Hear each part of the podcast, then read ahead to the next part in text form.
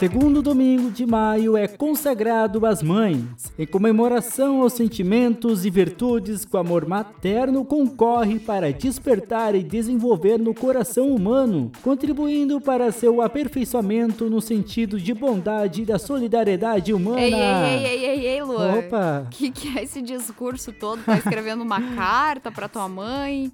Sabe o que, que é isso, Sabrina? Hum. É um trecho do decreto que instituiu o Dia das Mães aqui no Brasil. Ele foi assinado pelo presidente Getúlio Vargas no dia 5 de maio de 1932. Eita, que legal, uhum. hein? Sabe, Lu, que eu tava pesquisando também que antes desse decreto já se comemorava algo dedicado ao Dia das Mães. Uhum. Alguns registros mostram que em 12 de maio de 1918 teve uma celebração, adivinha onde, Lu? Aqui no Rio Grande do Sul, só, só podia, pode. Né? Aqui no Rio Grande do Sul, para você ver o tanto que essa data já é comemorada há tempo. Não, e sabe que essa data ela é muito importante, ela é significativa também. Porém, todos sabem que infelizmente ela é explorada como um momento para obter-se lucro.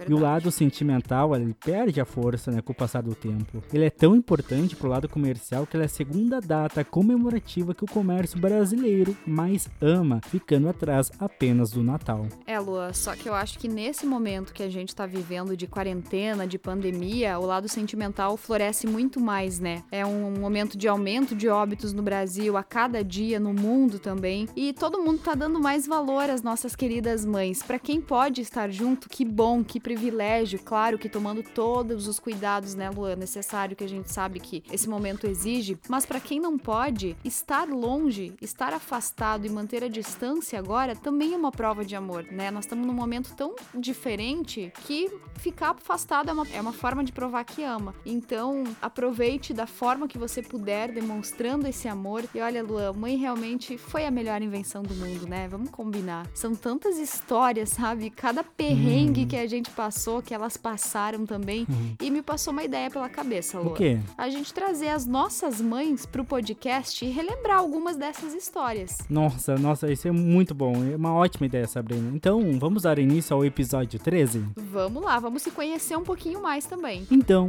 do podcast Entre Linhas, eu sou Lua Berti. Eu sou Sabrina Bertolo e bem-vindo ao episódio Nas Entrelinhas do Dia das Mães.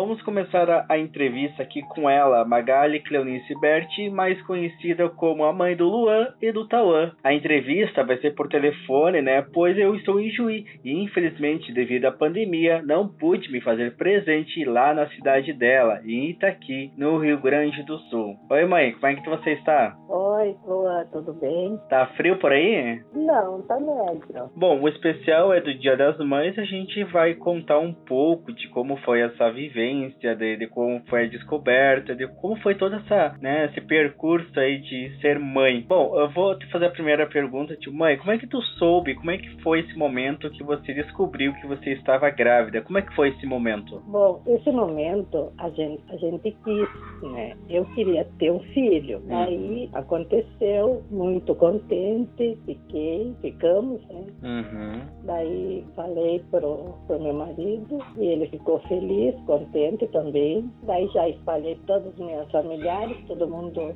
ficaram felizes. Onde você estava quando você soube que você estava grávida? Você foi fazer o exame de sangue, foi no hospital, ou fez o teste rápido? Como é que foi esse. Onde você estava nesse momento? Hum, é, eu, eu fui fazer ultrassom. Daí fiz ultrassom, fazer toda a rotina, né? Pré-natal, tal uhum. coisa. Daí foi fazer ultrassom, ouvi a batida do coraçãozinho, foi emocionante. Daí pude ver o sexo também. Ah, naquele momento você já descobriu que era um menino, então? Sim, já descobri que era menino. Hum. Foi tudo rápido, bonito. E como é que, quando você contou pra sua mãe, como é que foi a reação dela? Ah, toda a minha família já esperava, ficaram felizes. Uh, e como é que foi a, a, a, gestação? Foi normal, tranquilo. Daí nos últimos, no último dia até tinha uma hortinha ali, fui carpir, terminei de carpir as minhas roseiras, hum. aí começou assim, me, me dar umas dores. Hum. Daí eu vi logo que era dor de parto. Minha irmã morava aqui, daí ela, daí eu chamei ela, ela me levou para o hospital. E foi tudo rápido. Quando você fez a ultrassom, você já descobriu que era um menino. Como é que foi a questão do enxoval? Você comprou, você ganhou bastante coisas? Como é ah, que eu foi? ganhei e fiquei super feliz que era um menino. Tinha bastante gente que tinha meninos, aí guardaram as roupinhas, tudo. A minha hum. irmã tem gêmeos, ela guardou todas as roupinhas também. Poucas coisas eu comprei. Bom, você contou, né, que você estava carpindo e que você sentiu as dores do, do parto, né? Como é que foi a questão do trajeto até o hospital? Você foi com quem? Quem é que te levou? Foi Como a é minha foi? irmã que me levou. Já me levaram para sala de quarto já. Foi tudo rápido, já veio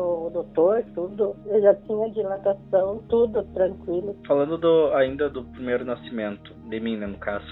Uh, como é que foi a festa de um aninho, né? Tu lembra onde foi, os convidados, o que, que tinha para comer? Tu lembra do primeiro aninho? Tenho fotos, onde estava olhando as fotos. Foi o primeiro aninho muito bom. Tinha a vizinha aqui do lado, a Helena, a Rafaela. Ela me ajudou muito. A gente fez tudo em casa, tudo, tudo, tudo em casa. Ah, os enfeites, tudo, a roupinha, a tua madrinha deu, era de marinheiro. Ai, foi tudo bonito. A escolha do nome, como é que foi isso? Ah, do nome foi assim, tinha uma novela que se chamava Maria Lua, que tinha uma personagem Maria Lua, e é uma novela bem bonita na época. Daí tinha Maria Lua, daí eu disse pra, pra vou botar Lua, achei bonito, sabe? Uhum. Daí que coloquei Lua, eu mesmo escolhi. Depois de mim tu teve o Tauã, meu irmão. Ah, como é que foi ser mãe pela segunda vez? Ah, eu já tinha experiência, né? Quase pra Cis, ah, eu quero outro filho. Daí logo que eu falei, dali uma semana já fiquei grávida. Daí veio, daí foi uma gestação normal também. Uhum. Daí, uh, daí chegou no dia de ganhar,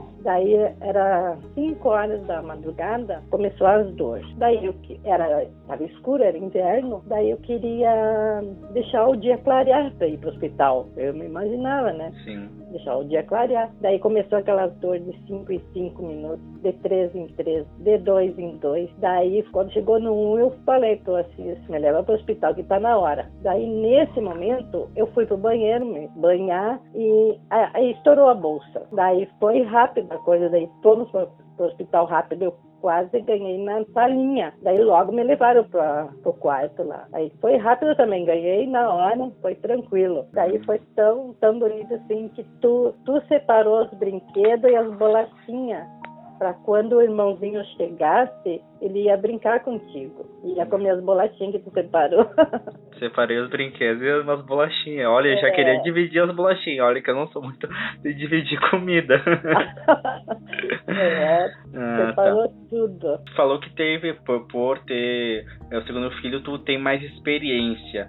Mas teve alguma diferença na questão da tanto da gestação, tanto na, depois do nascimento do primeiro filho e do segundo? Não, só depois do um aninho do Tauan, que deu aquela complicação nele na garganta, né? Que eu passei no hospital, Natal e um ano novo em casa. Daí teve o aninho dele, daí eu deixei, porque a Janeta, minha comadre, ganhou nenê. Daí eu fui no hospital cuidar dela e deixei o Tauan com um aninho em casa com a vizinha dela. Uhum. Daí, nesse meio tempo, eles comeram cachorro quente, e tinha bastante balão e coisa. Eu não sei se ele, se ele comeu muito cachorro quente no outro dia, porque daí ele não, ele não mamava mais. Daí, daí nós fomos rápido lá pro Laurinho, doutor, pediatra. Hum. Daí ele mandou diretamente pro hospital. Daí ele fez lá o negócio no Tauã, examinou tudo. Eles tiveram sorte. Se eles esperassem mais um pouquinho, não iam salvar ele. Uh, entrando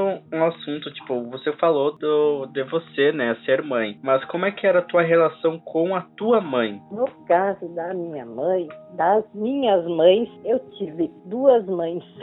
eu sou adotada, né? Com essa família aberta. Daí a minha mãe, ela era sempre minha madrinha. Hum. Mas quando eu descobri que ela era minha mãe, eu fiquei emocionada, assim, sabe? Mas que eu admirava era a que me criou. A, a Juventina é a tua mãe biológica, né? Biológica. E a Judite que me criaram. Judite Bert, famosa avó Ita. Isso. Isso aqui foi tudo aqui em Juí, né? Tu nasceu aqui em Juí, estudou aqui, foi tudo aqui, né? Sim, sim. Aonde que você morava? Nós morávamos pra fora, ah. na linha 4 oeste. como é que é o sentimento de ser mãe? Ah, é um sentimento bom, bom, ótimo. Ai, ser mãe, coisa bonita. Eu sempre tive essa vontade de ser mãe. Eu mando o feliz dia da, de todas as mães, um grande parabéns, que elas fiquem em casa. Uhum. Vamos evitar de sair um pouco, vamos guardar as boas saudades depois vai ser retomada, nos uhum. abraços, beijos. Continue sendo essa mãe maravilhosa que tu é, tá? Obrigada. E lá pelo dia 15 de maio te ligo novamente para te dar um feliz aniversário. Infelizmente eu não posso estar aí presente pela Oi. questão do coronavírus, mas assim que terminar essa questão de pandemia, né, que, que consigamos voltar à normalidade e aí eu posso ir aí até Itaqui ou você vir aí para para Ijuí a gente, né, comemorar esse fim desse vírus maldito, né? Com certeza. Então tá, muito, muito obrigado pela entrevista, dona tá Magali. Tá Tchau, beijo. Tchau, beijo. Tchau. Fique em casa. Tá.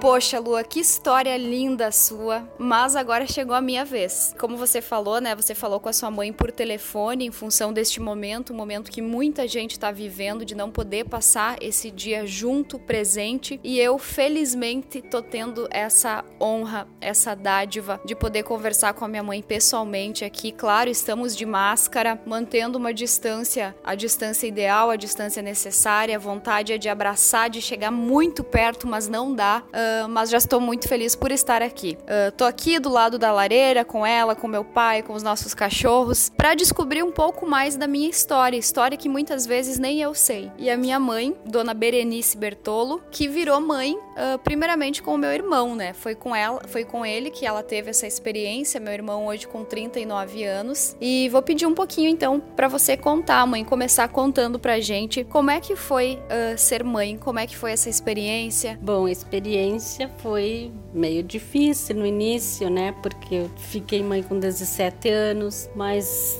foi muito bom ser mãe de menino, tanto se fosse menina também ia ser bom também. Foi parto normal, foi cesárea, foi em casa. A gente sabe que naquele tempo a situação era bem mais precária do que hoje. Chegou a ter no hospital? Como é que foi? Sim, eu fui no hospital. Eu tive que fazer cesárea por motivo dele estar sentado. Daí até não foi tão demorado assim, como a gente não tinha carro. Aí o pai veio e chamou meu cunhado, daí ele veio buscar nós. Daí segurou ainda lá na casa deles umas uma hora, daí depois levou nós no hospital, mas logo que cheguei lá, o médico viu que tive que tinha que fazer cesárea. Fez cesárea, ele nasceu era meia-noite e quatro minutos. Nossa. Do dia 2 de fevereiro. Hein? E você já sabia que era menino? Foi uma surpresa? Foi surpresa não tinha ultrassom. Não existia ultrassom? Não fiz nenhuma ultrassom. E enxoval, como é que preparou sem saber o que que era? A gente fazia tipo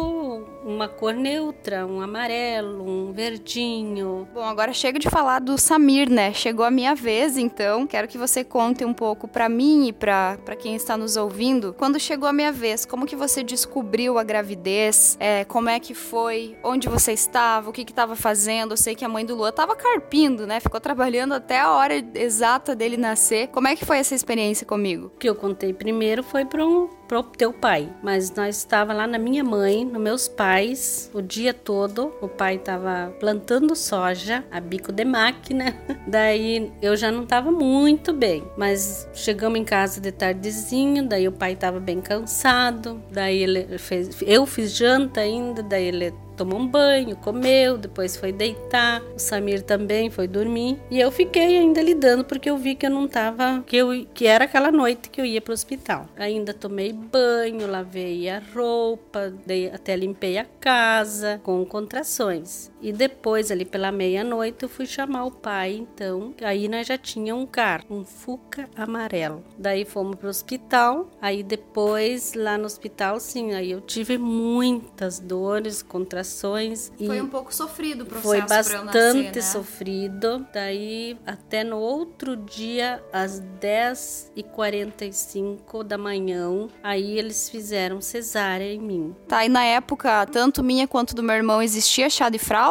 Não, nunca tinha visto falar isso. Foi muitos anos depois que eu comecei a escutar isso. Não existia chá de fralda, chá de bebê. Para nós não existia fralda descartável. Criei os dois sem nunca ter usado uma fralda descartável. Quando muito, calça plástico. Era fralda de pano ou até lençol velho, a gente cortava, fazia fralda. Na minha situação, na situação com o humano, vocês tiveram que nos criar. Humano já sem televisão. Eu, na minha época, já tinha, mas não tinha nada disso de computador, internet, tablet, ficar o dia todo dentro de casa jogando no celular. Como é que foi criar dois filhos sem essas coisas que hoje parece impossível? Eu acho que era muito melhor, porque eu lembro que de noite a gente brincava muito, fazia casinha com cadeiras, com panos, cobertas e brincava muito. Vocês brincaram muito assim com um brinquedo mesmo. Jamais conheci um telefone, nem nós, né? Não tinha telefone. Teve festa de um ano? Não. Em que momento que foi ter a primeira festa? Olha, para dizer a verdade, festa mesmo, acho que você nunca ganhou. É verdade, né?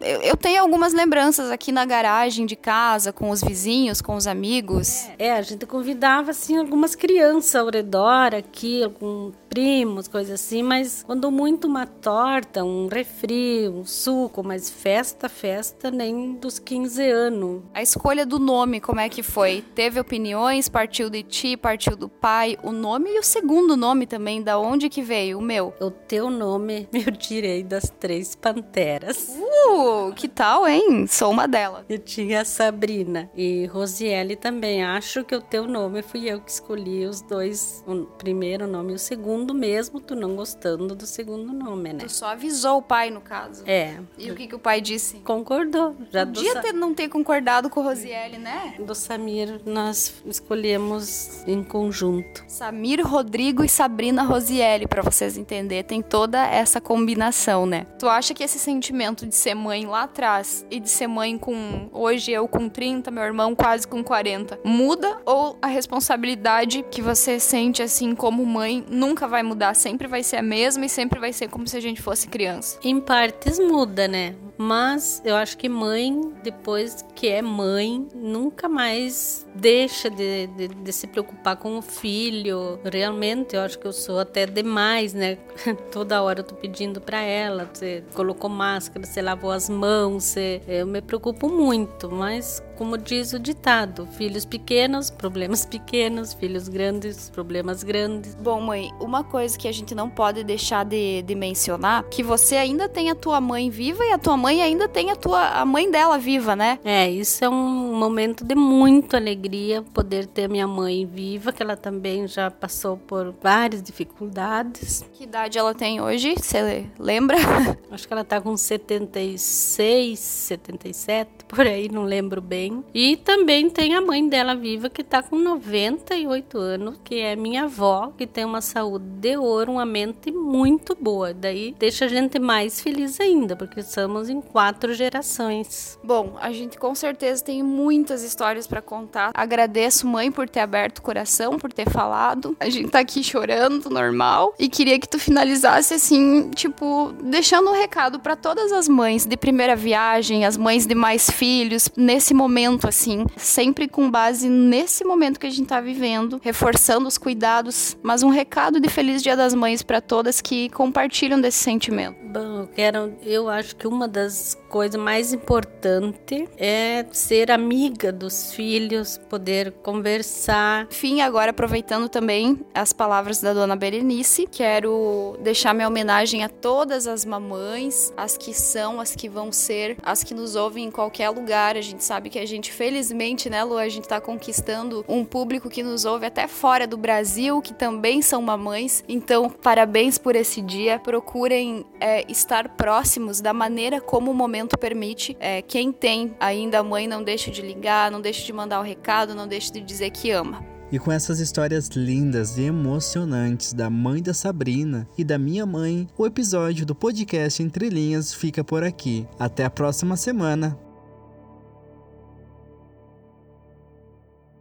Lembrando que nós estamos no Instagram, no arroba podcast Entre Linhas. E eu estou no arroba Sabertolo. E eu no arroba LuaBSS. Lembrando que estamos disponíveis no Spotify, no Google Podcast e na Apple Podcast. Ah, e também estamos disponíveis no site noroesteonline.com. Voltamos na próxima semana com muitas histórias e informações para você. Até lá! Tchau!